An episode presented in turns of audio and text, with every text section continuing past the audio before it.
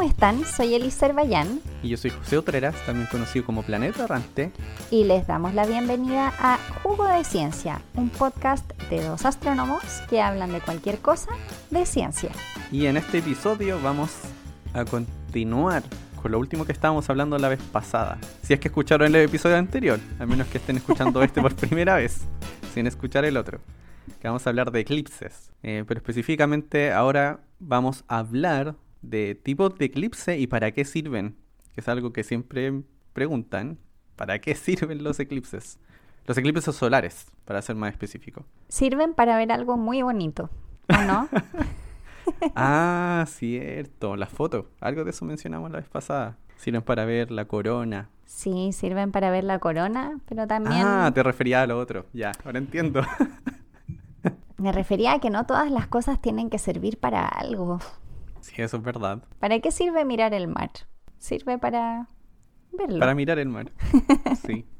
Pero igual los eclipses sirven, tienen aplicaciones científicas. Pero no hay que obsesionarse tanto solo con las aplicaciones, también hay que disfrutar el momento. Sí, tienes razón. Y, y eso me recuerda a otra cosa, que muchas de las ideas más locas en siglos pasados venían de esta idea de que todo tenía que servir para algo. Y también creo que mm, eventos muy impactantes sirven para cosas más difíciles de mm, quizá relacionar directamente, pero por ejemplo, vocaciones científicas. Ah, claro. Así como un hito en la vida. Este día vi tal cosa y... Claro, y me marcó. Y decidí ser astrónomo.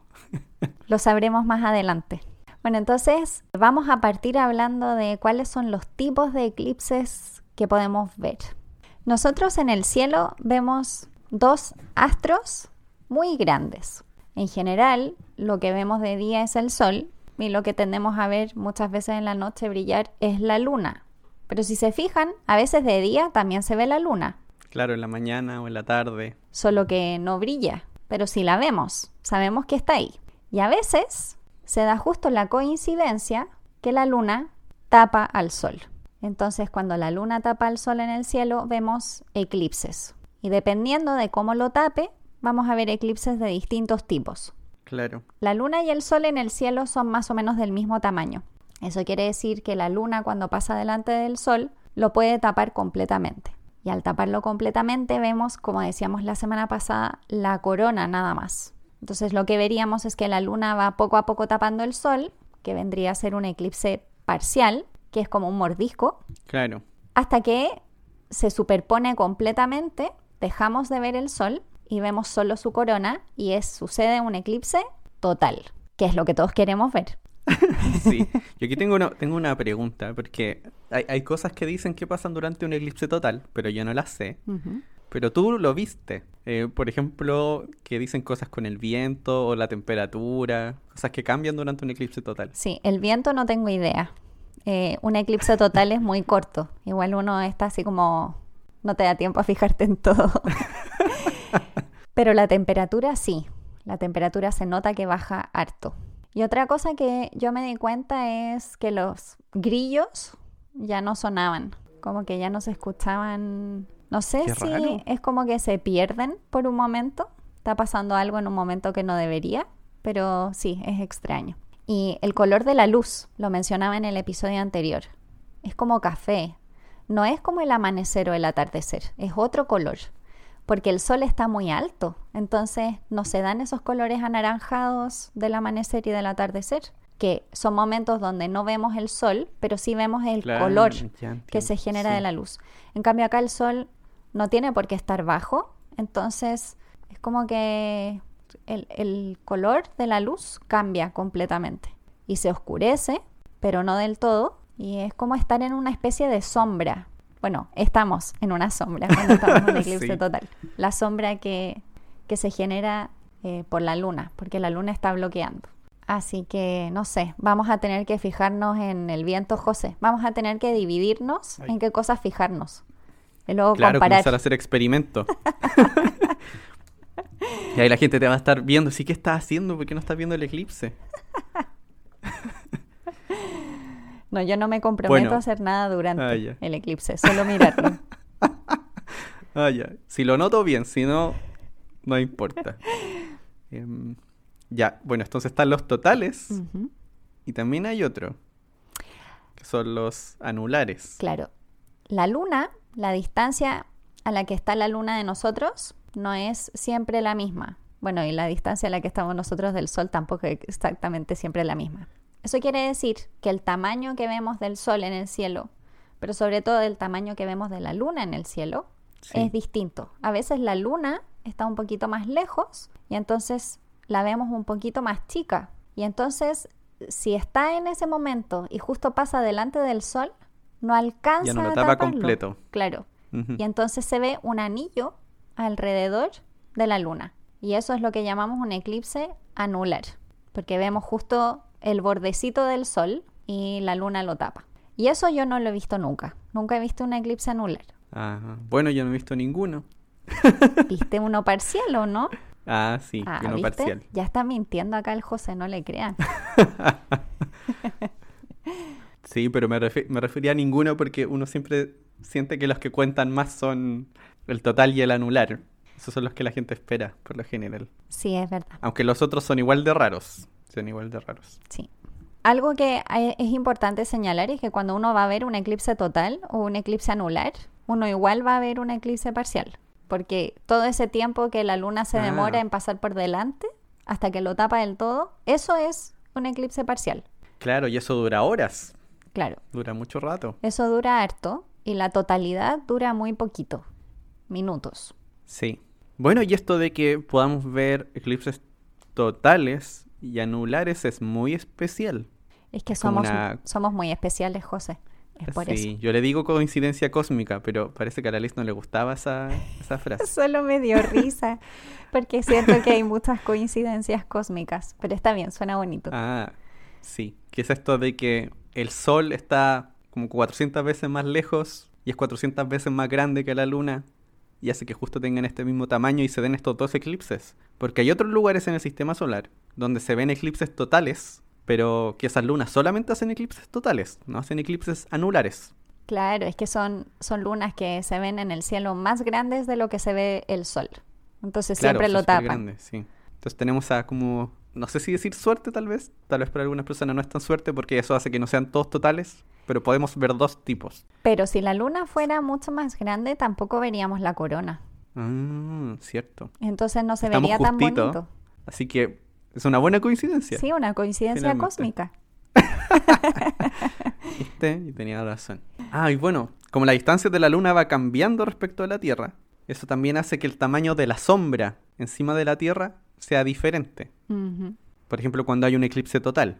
Si la Luna está más lejos, la sombra que hace, la sombra oscurita, que es donde se ve la totalidad, es más pequeña y cuando está más cerca es un poco más grande.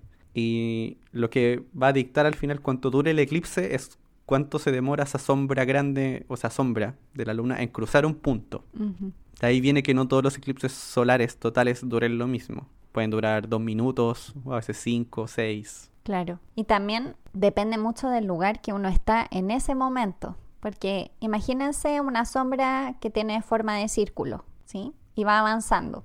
El mejor lugar para estar es como justo en un punto que el círculo vaya a cruzar completamente. O sea, como estar colocados como en un diámetro del círculo, más o menos. Como que uno está en un punto y el círculo va a avanzar completamente encima de uno. Pero si uno está cerca como Ah. de un lateral, ese largo Ya, del ya círculo entiendo. que va a pasar por ahí va a ser mucho más chico y entonces en la totalidad va a durar muchísimo menos.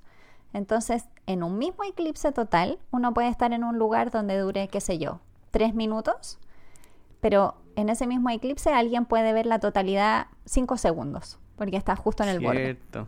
Sí. Entonces hay que tratar de, de buscar el centro de, de la sombra. Claro, y si alguien busca planos de, de por dónde pasa la totalidad de un eclipse, van a ver que es una franja en el mapa. Y esa es, en el fondo, la sombra avanzando.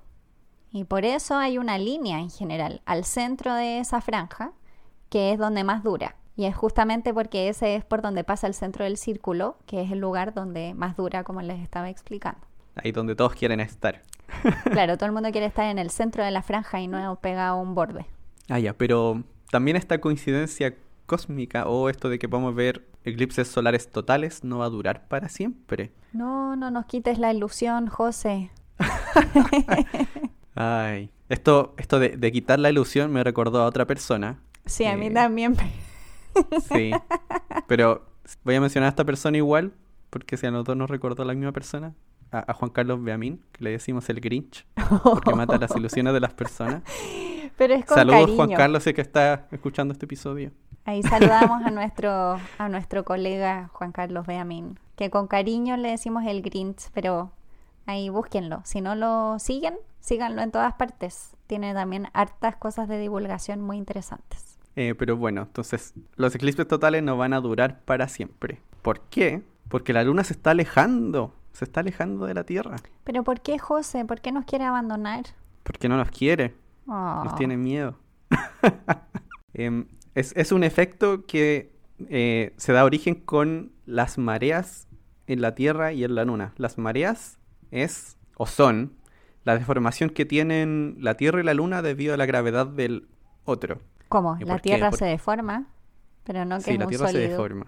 No, pues se deforma un poco, si no es totalmente dura. Somos un Se huevito. deforma un poquito. Claro, como un huevito. Tiene como una especie de forma de huevito porque cada punto de la Tierra se está moviendo a velocidades diferentes respecto a la Luna y siente gravedad diferente. Y eso hace que no sea completamente simétrica, así que tiene como una forma de huevito. Y eso también hace que esa forma de huevito, que la Luna y la Tierra cuando se atraen, hacen como que en una dirección tiren un poquito con más fuerza. O sea, por lo general cuando, las, cuando los objetos son esferas perfectas, tiran de- del centro de uno al otro. Pero cuando no, no son esferas, sino que tienen esta forma de huevito, como que tiran un poquito hacia el lado. Y eso hace que se aceleren, Mm. como que le están dando vuelo, de cierta forma. Así que la Tierra le está dando vuelo a la Luna por tener forma de huevito. Y al darle, a ir dándole vuelo, o sea, ir aumentando su velocidad, se va alejando de a poquito. Pero eso es muy lento. Es como 3,8 centímetros por año, en promedio lo que se aleja. Mm. Ahora, eso va a ir siendo cada vez más lento. ¿Y has hecho el cálculo, José, de cuándo vamos a dejar de ver eclipses totales? Uy, lo había hecho una vez, pero ya no me acuerdo. Yo por eso le pregunto a José, porque me tinca que es algo que puede haber calculado. Lo calculé, pero sabes que no me acuerdo. Sé que una vez hablamos de esto. Porque teníamos la duda si es que pasaba esto primero, si es que la luna se escapaba de la Tierra o si es que colisionaba primero nuestra galaxia con Andrómeda.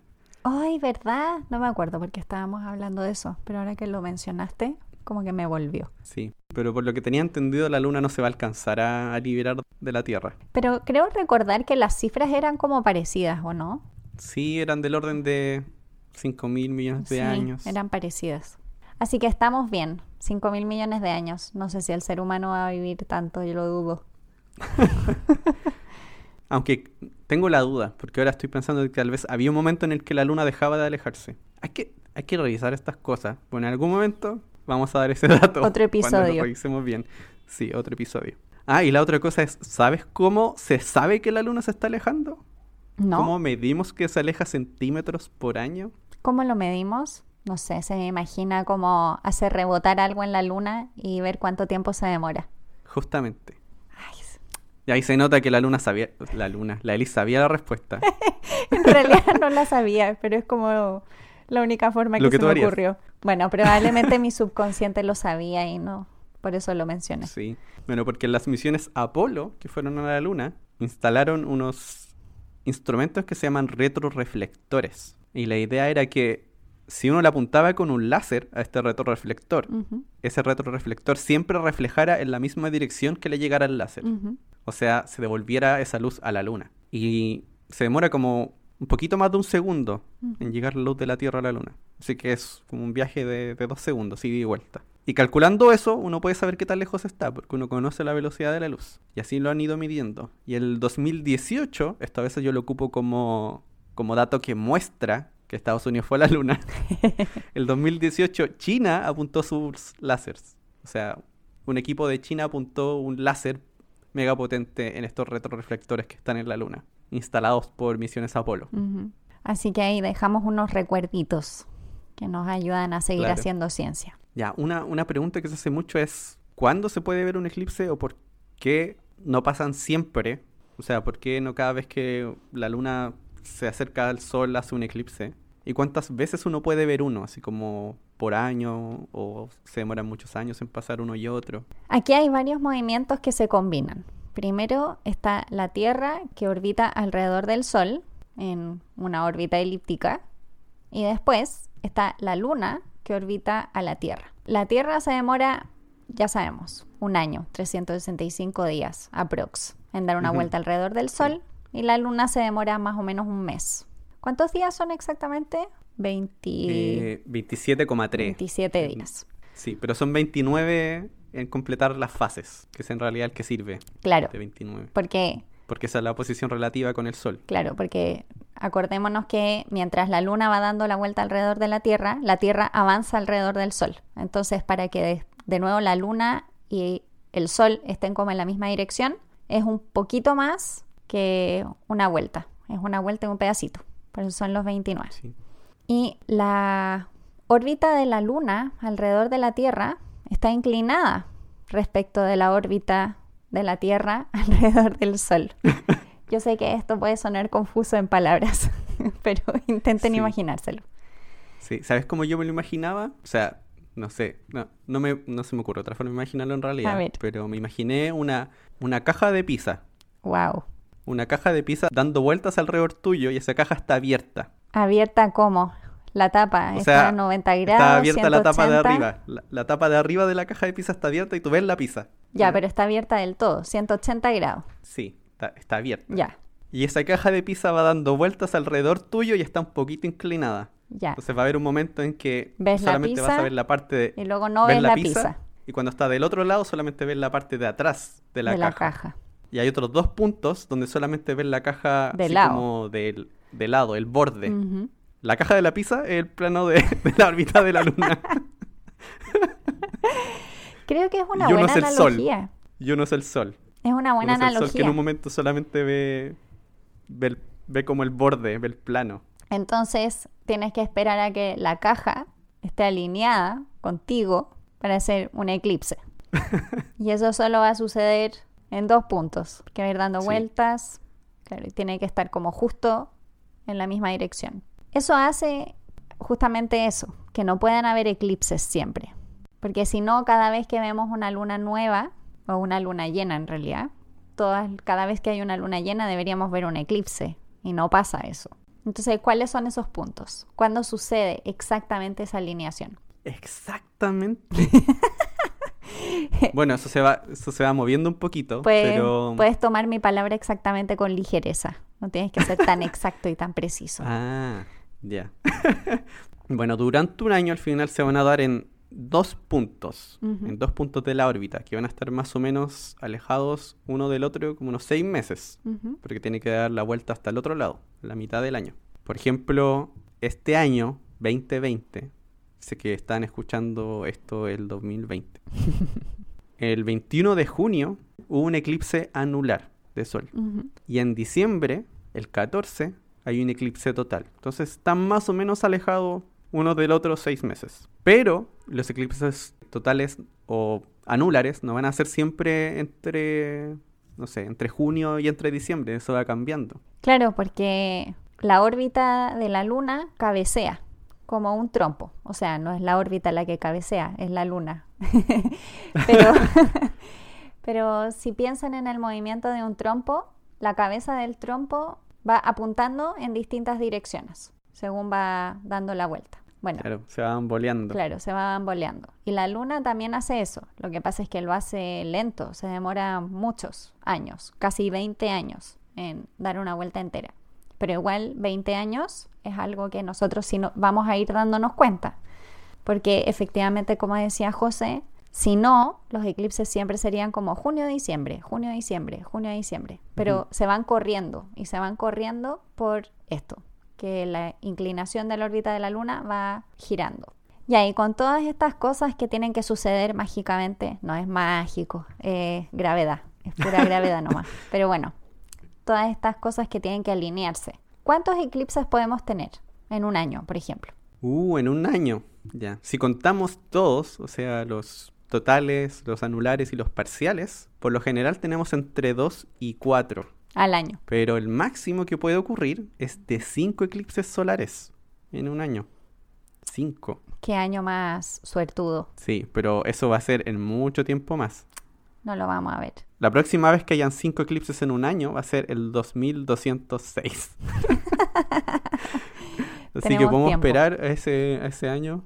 Sí, pero lo fome es que cuando son muchos, cuando hay más de dos, por lo general son parciales nomás. Mm, Así que eso es fome, porque para que hayan dos, o sea, para que hayan más de dos, lo que tiene que ocurrir es que cuando ocurre uno parcial, se va a ver cerca de, no sé, del polo norte, y después el siguiente parcial se va a ver cerca del polo sur. Pero eso, eso significa que la luna está muy arriba, muy abajo respecto al sol, así que no lo tapa completo. Mm. En cambio, cuando hay totales o anulares, pasa más como por el medio de la Tierra, de cier- si uno puede decir de cierta forma. Mm. Eso, así que no son tan raros, realmente. Y los totales se dan como cada 18 meses, así como en promedio. El tema es que Como justo cada año y medio. que uno justo pueda ir o que quede cerca de la casa. Sí, pues. Ahí es donde está la complicación. Y también Uy, pensemos que la trayectoria de los eclipses, la probabilidad de que sea como en el mar, la mayor parte de la trayectoria es Ah, muy verdad. alta. Entonces, por eso son difíciles de ver. Sí, pues, sí es difícil. Estaba acordándome que para que pase por el mismo lugar, aunque no sé cómo definen el mismo lugar realmente, son como 400 años los totales, parece. Claro, es que ahí de- depende de cómo defines el mismo lugar. Exactamente El mismo lugar. sí, claro. Sí, ahí no sé. Tal vez que pase algún puntito de la sombra. Sí. Pero bueno. Bueno, y eso también muestra, o puede mostrar que son más comunes que los eclipses lunares totales. Y eso yo me acuerdo que cuando lo aprendí lo encontré muy raro. Uno pensaría que deben ser más o menos parecidos. Sí, Así como sin pensarlo mucho, yo diría, ah, deben de ser igual de comunes. Claro, yo también pensaba eso. Pero la diferencia es que cuando la luna pasa por delante, hay muchos lugares donde puede proyectar su sombra. En cambio, cuando la luna pasa por detrás de la Tierra, que es cuando pasa el eclipse lunar, tiene que pasar justo por un puntito para que la Tierra la tape entera. Es que la luna es chica, es más difícil achuntarle. Claro. Es como eso. Sí. Ah, y la diferencia también es que cuando hay un eclipse lunar total se puede ver desde varios lugares Sí. al mismo tiempo. O duran harto más. Sí, así que ahí da como una impresión de, de que son más comunes. Porque al final, dentro de la vida de una persona que se queda en un puro lugar, pasan más veces, po. Pasan mucho más veces que los eclipses solares. Sí. Sí. Pero, mm, claro, ahí se combinan. la- es- hay un tema de percepción. Claro. Tú lo ves más veces, pero los eventos en sí son menos comunes. Ay, yo creo que podríamos tomarnos un break aquí para después comenzar a hablar de la utilidad de los eclipses. Pero si ya quedamos en que la utilidad es que era bon- eran bonitos. Ah, ya, entonces terminamos aquí el episodio. No, ya, bueno. Vamos a hablar de algunas aplicaciones científicas. Aparte de Sí. la corona. Aparte de la corona. Y vamos a hablar de nuestro querido amigo que aparece cada rato. Por supuesto. Por supuesto. Sí, sí, así que vamos a una pausa y volvemos con más eclipses.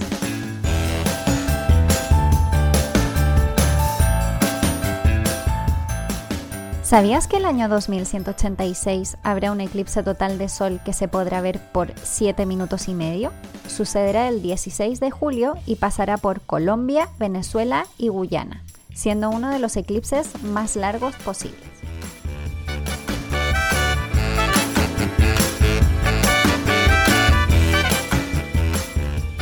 Y volvemos con la segunda parte de los eclipses. Y ahora íbamos a hablar de utilidad de los eclipses o de los usos que se le han dado. Y hay un eclipse muy famoso, muy muy famoso. Hay un eclipse súper famoso. Antes de irme a ese eclipse famoso, quiero decir que creo que las utilidades más grandes de las cosas son probablemente las que no se nos ocurren a priori. Así que seguro que los Mm. eclipses más adelante van a servir para muchas otras cosas y a los científicos se les van a ocurrir muchos experimentos que hacer durante los eclipses. Pero vamos a hablar de algunos experimentos que se han hecho ya con eclipses pasados. Y el que menciona el José, que es tan famoso, es el que le dicen el eclipse de Eddington o el eclipse de 29 de mayo de 1919. ¿Por qué este eclipse es tan famoso y se habla tanto de él? Es porque se utilizó ese eclipse para comprobar si la relatividad general era cierta o no. Igual suena como un poco extremo, pero en el fondo era, era una aplicación no era una aplicación, era un experimento que se podía hacer en base a una teoría. Claro. Y entonces era lo que se podía hacer en ese momento para comprobar si la teoría de Einstein era real. Entonces, aquí hay varias cosas que se, que se cruzan, que es por supuesto qué sucede en un eclipse, que dijimos la luna pasa delante del sol, el sol es un objeto grande con mucha masa y se tapa, y entonces se oscurece y se pueden ver ciertas estrellas en el cielo, las estrellas que están justo como en la línea de la visión del sol en ese momento, en el cielo. Claro, sí. Y en ese eclipse justo se iban a ver unas que eran muy brillantes. Y eso era justamente lo que se necesitaba para comprobar la relatividad general. ¿Por qué? Porque si la relatividad general no era tal, eso quiere decir que si tú mirabas el cielo de noche sin el sol ahí, tú podías ver ciertas estrellas que estaban en cierta posición. Y si la relatividad general no era tal, cuando estuviese el sol tapado, tú ibas a ver las estrellas exactamente en el mismo lugar donde las veías antes. Claro. Bueno, en realidad habían tres posibles soluciones o tres posibles cosas podían pasar durante el eclipse. O sea, era esta que se desvíe un poco, que no se desvíe nada, pero había dos cosas posibles que podían pasar cuando se desviara. Y eso lo había calculado Einstein también las dos cosas. Una era si es que la luz, que él ahora había descubierto que había una relación entre la energía y masa, entonces él podía decir que la luz sí tenía una masa, de cierta forma. Así que la gravedad del Sol igual debería afectarle, como le afecta a los planetas. Y le debería afectar cierta cantidad. Y después con su otra teoría, con la teoría de la relatividad general, también le afectaba, pero le afectaba el doble. O sea, se desviaba dos veces más. O sea que viendo, viendo cuánto se desviaba, podía ser ninguna la teoría A o la teoría B. ¿Esa era como la idea? claro, ninguna teoría A o teoría B. Esas tres, sí. Ahora, recordemos para ponernos un poco más en contexto en qué se basa la teoría de la relatividad general. O, quizá no, no sé en qué se basa, pero... su efecto. Su efecto. ¿Cuál es el efecto? El efecto es, si nos imaginamos el espacio como esta gran malla y ponemos objetos con masa sobre ella, esta malla, el espacio, se deforma. Y al deformarse, la trayectoria de la luz también se deforma. Entonces, si no se deforma la malla, la luz viaja en línea recta y no hay ningún problema. Y vemos las estrellas exactamente en el lugar donde están antes de que haya un objeto con masa ahí. Pero si estos objetos deforman el espacio, el Sol en este caso deforma el espacio, esa luz de las estrellas que se veían en el momento del eclipse van a aparecer en otra posición. No porque físicamente estén en otro lugar, sino porque la luz viaja en otra trayectoria. Y entonces... Claro, viaja en una curva. Claro, y aparentemente está en otro lugar, en el cielo. Y eso es lo que necesitas medir. Necesitas medir bien cuál es la distancia que hay entre la posición real, por decirlo de alguna forma, de la estrella y la posición deformada de la estrella. Así que eso era lo que querían hacer. Y esto suena mucho más fácil en el papel o se lee mucho más fácil como con un esquema de lo que era hacer en de lo que era llevarlo a cabo en la realidad. Entonces acá se juntaron varias personas para poder hacer este experimento. Para empezar, necesitaban ir a distintos lugares en la Tierra. El eclipse de 1919 pasaba por Sobral, en Brasil, y también pasaba por Isla Príncipe, en África. Y entonces necesitabas ir a distintos lugares, porque imagínense, haces este experimento y está nublado, y obviamente no vas a ver nada. Entonces intentas maximizar las posibilidades. Así que se dividieron en dos equipos. Uno fue a Sobral y otro equipo fue a Isla Príncipe.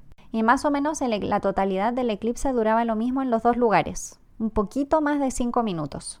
Así que tenían... Ah, duraba harto. Sí, duraba harto. Así que tenían cinco minutos para tomar las imágenes durante el eclipse de donde estaban las estrellas. Y las noches anteriores habían estado tomando imágenes del cielo con las estrellas que iban a observar durante el eclipse. No sé si las noches anteriores en realidad. Antes. Creo que fue, creo que lo hicieron en julio o antes. Así como, pero hay una diferencia de meses. Sí, antes porque las noches anteriores esas estrellas no se iban a ver. Claro. sí, pues. Bueno, iban a estar con el sol ahí encima. Entonces, acá hay varias personas involucradas. Están Dyson, está Eddington, está Davidson. ¿Y cómo se llaman los nombres de las otras dos personas, José? Andrew Cromelin y... Ah, sepo, porque el otro era Davidson. Ah, eso. Ah, No, y.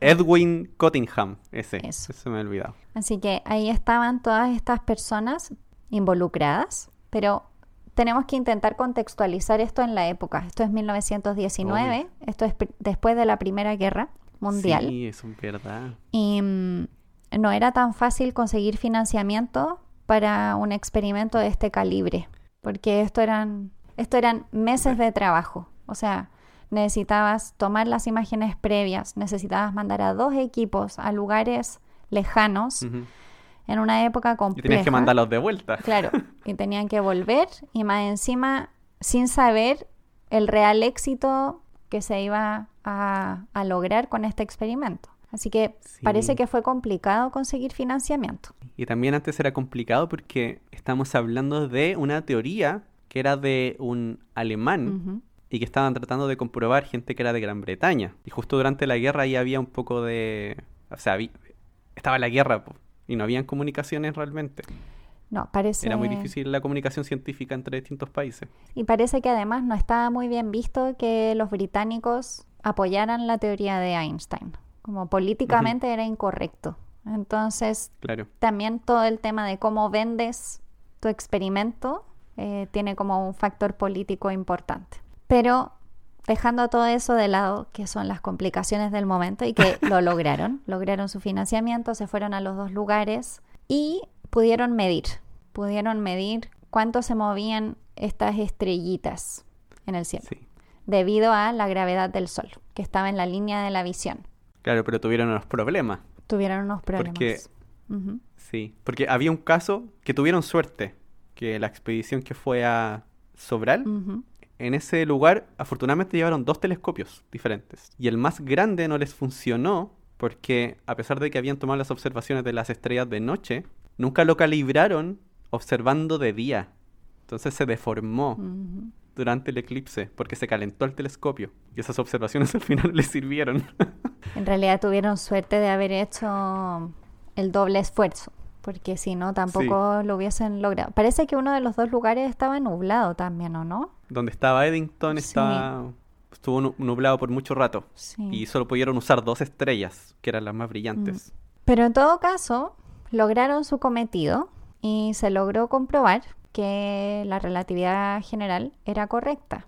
Y algo que eh, es importante es que como la gravedad deforma el espacio, o el, el objeto masivo deforma el espacio, el Sol, eso quiere decir que las estrellas que estaban más cerca del Sol se iban a desplazar más que las que estaban más lejos. Entonces también era importante tener estrellas que estuviesen en distintas, a distintas distancias del Sol para poder ver Ah, eso, claro, para poder ver cómo cambiaba con la distancia. Eh, o sea, las que estaban más cerca se movían más y las que están más lejos se movían menos y cuando estaban ya suficientemente lejos no se movían nada porque ya estaban en la parte no deformada, digamos. La luz viaja ya ahí en línea recta.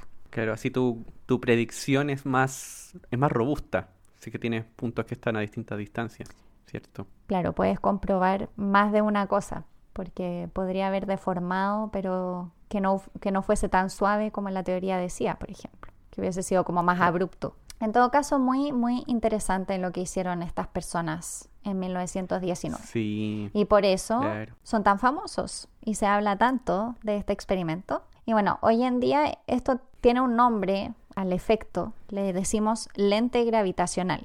La luz cambia de dirección debido a un objeto gravitatorio y entonces se relaciona con los lentes, lentes que hacen que la, la luz también cambie de dirección. Y hoy en día se utiliza este efecto para, para estudiar objetos muy lejanos, por ejemplo, y poder calcular la masa de objetos en base a cuánto se cuánto cambia la trayectoria de la luz y todo. Así que harto hemos avanzado desde 1919 gracias a la relatividad general. Sí. Y, y una cosa es que con ese eclipse fue que se hizo famoso Einstein. O sea, se hizo mundialmente conocido con ese resultado. Dicen que le escribieron para decirle que, que funcionaba, el experimento decía que tenía razón. y dicen que él ni contestó porque dijo, ah, me da lo mismo. Yo ya sabía que estaba en lo correcto. No me lo creo, no me lo creo. Pero bueno, eso dicen. No, yo tampoco, tampoco. Sí, pero por ejemplo salió en los diarios de la época. O sea, estaba viendo por ahí que decía que había salido en, el diario Times de Londres. Sí, decía, revolución en la ciencia, nueva teoría del universo. Eso es lo que decía el titular. Sí, también eh, en varios diarios hicieron como unos diagramas. Entonces dibujaban cuánto se habían movido las estrellas pero las estrellas se ah, mueven la nada misma, pues. Entonces para que se viera era como esta distancia está exagerada 600 veces. y es como una línea súper chica y eso 600 veces más grande de lo que se había movido en realidad. Oye, una, una cosa así como para tirarla entre medio, es que a Arthur Eddington, que estaba entre medio de esta, de esta misión, cuando la estaban preparando aún estaban en guerra. Y lo querían mandar a la guerra. Uh pero hay otra persona, porque otra persona, una de las que estaba como liderando parte del experimento, que era Dyson, fue, no sé si fue como una especie de juzgado, decir, no, que no vaya a la guerra y lo mandamos a hacer el experimento. O sea, fue como un poco también excusa. O sea, como excusa el hecho de que iba a hacer el experimento para que no tuviese que ir a la guerra. Aunque finalmente cuando hicieron el experimento ya, ya no, no estaban en guerra. O sea, pero era justo, justo. Pero eso me pareció curioso. Justo, justo. Era posguerra total. Porque él era antiguerra. O sea, parece que prefería que lo metieran preso. Por suerte no. Por suerte no. Ya, y ahora vamos ahora, con otra historia. Ahora vamos con otra historia que yo no la conocía. A mí me la contó José. Así que voy a dejar que José la cuente. Pero la encuentro como chistosa. No sé, me da un poco de risa. Sí. Sí, bueno, esta historia. Esta historia tiene varias cosas porque es muy chistosa. Es. Parecía la historia de Plutón, pero no termina igual. Porque es como la historia de un planeta y su búsqueda y que fue un planeta que finalmente nunca existió, que se llama Vulcano. Ya, pero ¿cómo comienza esta historia? Esta historia comienza cuando comienzan a ver que la órbita de Mercurio no se puede explicar con lo que se sabía de la teoría de Newton. Esto es antes de Einstein, por si acaso. Y justo por ese tiempo, de hecho en el 1846, se descubrió Neptuno gracias a cálculos de un astrónomo francés llamado Urbain Le Verrier. Y lo que él, la forma en que él predijo que Neptuno estaba ahí fue viendo la órbita de Urano, que se desviaba un poquito de cómo debería ser, de cómo Newton decía que debía ser. Él dijo, tal vez lo que pasa es que hay un planeta que está molestándolo, que le está molestando gravitacionalmente y lo desvía de su órbita original. Y calculó dónde debería estar y su predicción estaba muy cerca de donde lo encontraron. Y ahí se hizo famoso Le Verrier. Y después, cuando vieron que a Mercurio le pasaba eso también, Le Verrier dijo, ah, yo ya sé qué pasa acá, porque ya lo hice antes. Eh, lo que pasa es que aquí hay otro planeta que también está haciendo lo mismo que le pasaba a Urano y que está desviando la órbita de Mercurio. Pero invisible. Claro, pero invisible. claro, y decía, lo que pasa es que el planeta está demasiado cerca del Sol y por eso no se ha podido ver. Porque es tan brillante el Sol que, es imposible ver el planeta. Y por un tiempo la gente tenía un poquito de dudas hasta que en 1859 un astrónomo aficionado decía que lo había encontrado, un astrónomo aficionado de Francia. Y Le Verrier fue donde él a decir, a ver, dime, ¿qué fue lo que hiciste? Porque no te creo. Y, pero al final parece que salió convencido. Lo que había dicho el médico es que había visto una manchita moviéndose muy rápido sobre la superficie del Sol y que no podía ser una mancha solar. Así que ya en los 60 Le Verrier decía que el planeta existía. O sea, lo que se suponía que había visto este médico francés era como un tránsito pasando adelante. Así como un mini eclipse. Claro. Y ahí le pusieron Vulcano a este planeta. Porque calculando estaba como tres veces más cerca del Sol que Mercurio, así de cerca. Un paraíso. sí. Y de todas maneras habían dudas. O sea, habían otras personas que habían visto el Sol esos mismos días y decían que no habían encontrado nada.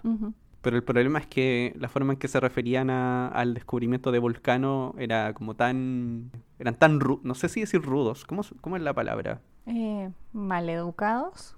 Claro, eran un poco maleducados para, para criticar, que después los desestimaban, porque parecía que era más como una, una rencilla. Y bueno, otras personas decían que necesitaban que otra persona, otras personas también lo vieran.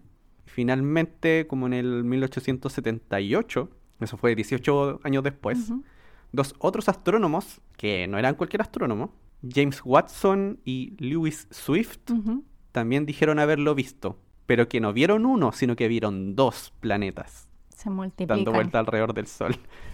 claro.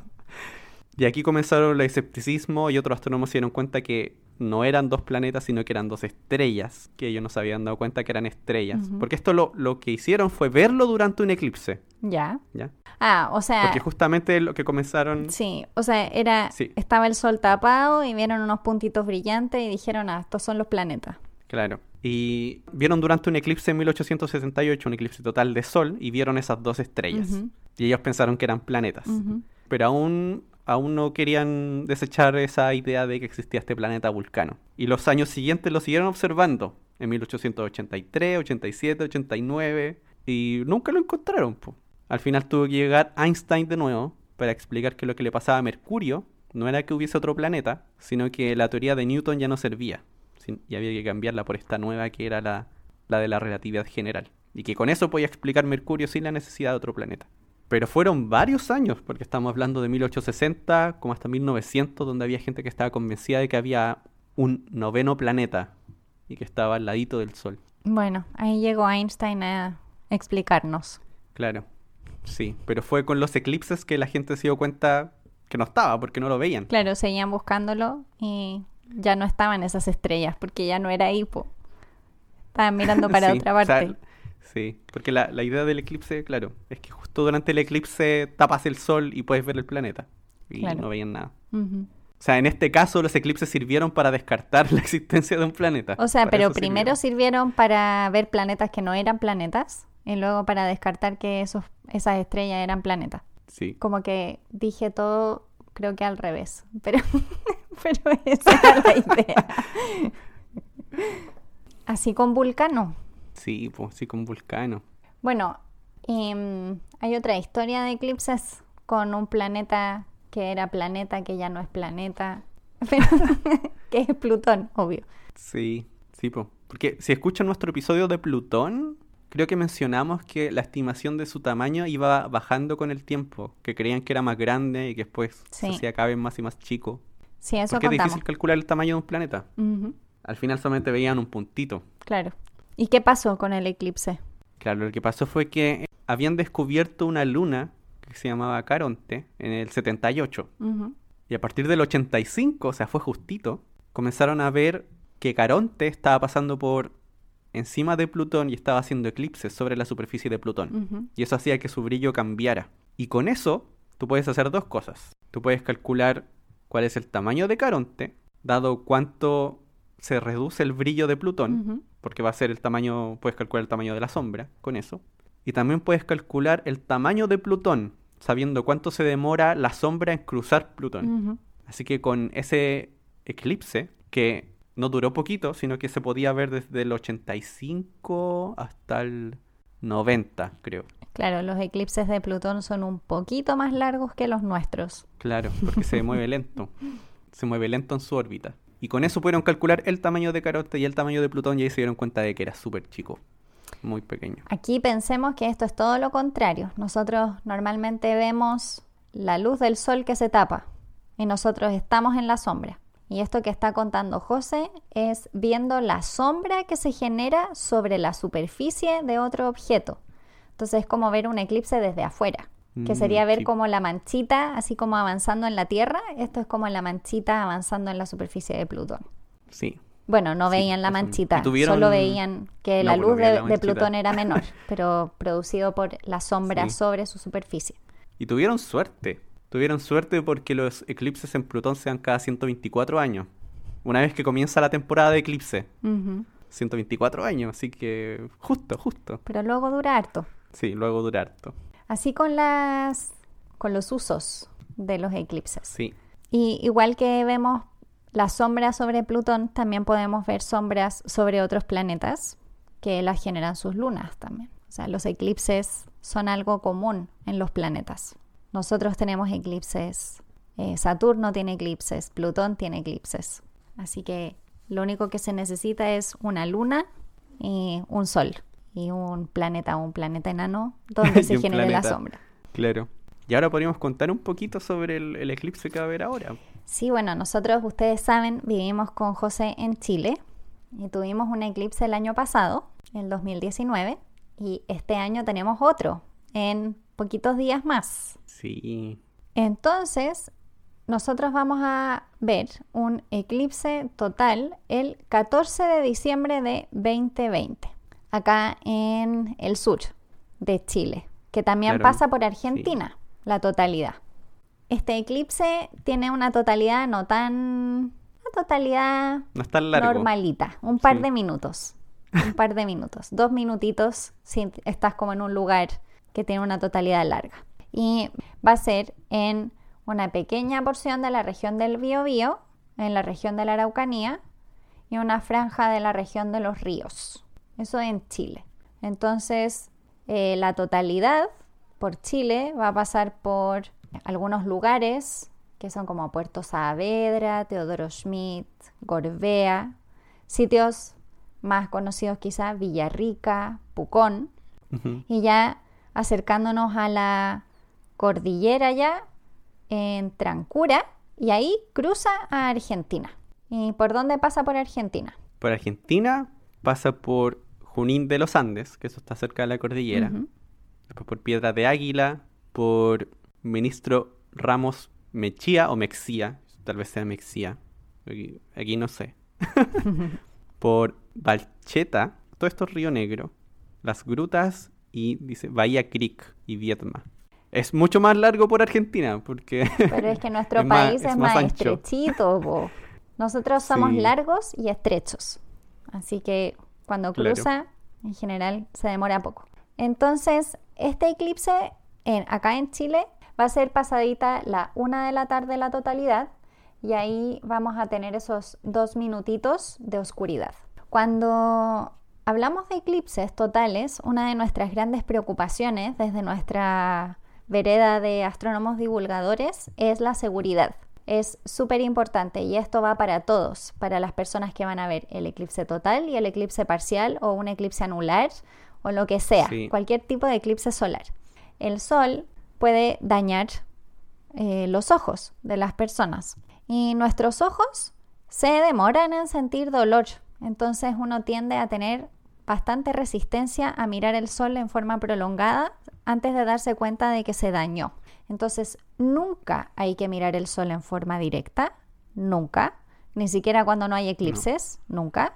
Y si van a observar un eclipse, Sí. tienen que utilizar lentes especiales. Los lentes especiales son lentes hechos con filtro solar y están hechos para que uno pueda mirar el sol en forma prolongada. Pero cuando yo digo prolongada, no es que vayan a estar ahí las tres horas mirando el sol sin parar.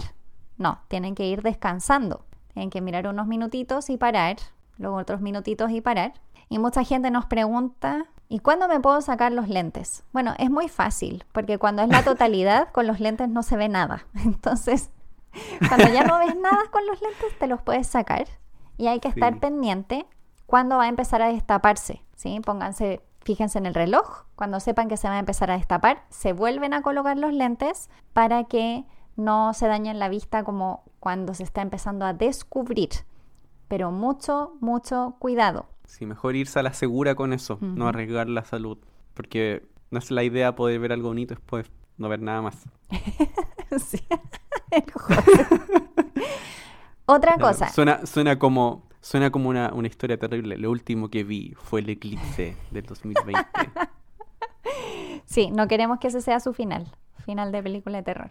Otra cosa, si van a utilizar telescopio, binoculares, cámara de fotos, lo que sea, Oh, y también. tienen que ponerle filtro, porque cuando uno mira a través de ellos, también la luz llega a tus ojos. Así que hay que Sí. cuidarse también a través de los instrumentos. Y, se, y venden Bueno, y filtros que son para eso. instrumentos. Y también cuidan sus instrumentos, porque los instrumentos se queman. Hay cosas que se derriten y todo. Así que Pueden buscar imágenes de eso, así como cámara fotográfica derretida por, por mirar el eclipse. O sea, no se derrita la cámara, pero se daña por dentro. Se dañan los sensores. Así es, así es. Piensen que cuando nosotros usamos telescopios hay que tener mucho cuidado que los telescopios no apunten al sol, justamente por lo mismo, porque se queman los instrumentos. Así que esto es exactamente lo mismo y hay gente que se le ha muerto el detector de la cámara, cámaras reflex. Se Oh. queman y no hay nada que hacer. Así que eso. Ah, y mucha gente nos dice, pero ¿qué pasa si no tengo lentes y no consigo lentes o tengo niños chicos y es muy difícil que los niños tengan los lentes puestos todo el rato? Bueno, lo mejor es ver la proyección del eclipse y basta que tengan como un- una hojita o un cartoncito con un hoyito. Aquí Planeta Errante subió unas ilustraciones de Ah, esto, que da cierto. lo mismo que el hoyito sea un cuadrado, un círculo, un triángulo, una estrellita, una lunita o lo que ustedes quieran. Eso Claro, mientras sea un hoyito pequeñito, va a funcionar. funciona. Un hoyito pequeñito en una hoja o en un cartón. Entonces, eso va a generar una proyección y van a poder ver cómo la luna avanza y tapa el sol. Cuando vean que se tapa, pueden mirar.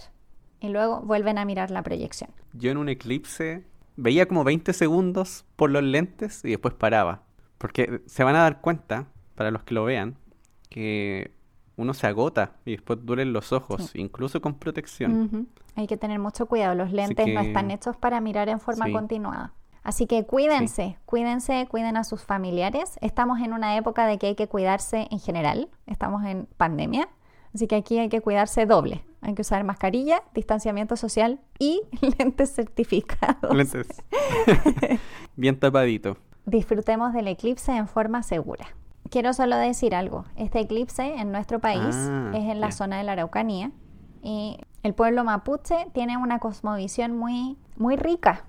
Así que si van a ir a una zona de ese tipo, empápense de la cultura local, empápense de, de la cosmovisión que tienen los pueblos locales. Creo que es una oportunidad de aprender sobre lo que nuestros antepasados sabían y hay que aprovechar. Buen mensaje final. Asumo final, porque no sé, yo no tengo nada más que decir ahora. Yo tampoco tengo nada más que decir. Bueno, entonces aprovechamos de recordarles que ahora nos pueden ayudar en Patreon. Así nos ayudarán directamente a que nuestro podcast siga y sea cada día mejor y para eso pueden ir a patreon.com slash jugo de ciencia. Y recuerden que si quieren ponerse en contacto con nosotros, nos pueden seguir en redes sociales. Somos Jugo de Ciencia en Twitter, Instagram y Facebook. O también nos pueden escribir directamente, como ya lo han hecho otras personas, a jugodeciencia.gmail.com.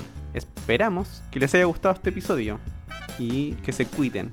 Y nos vemos en el próximo episodio. ¡Chao! ¡Chao!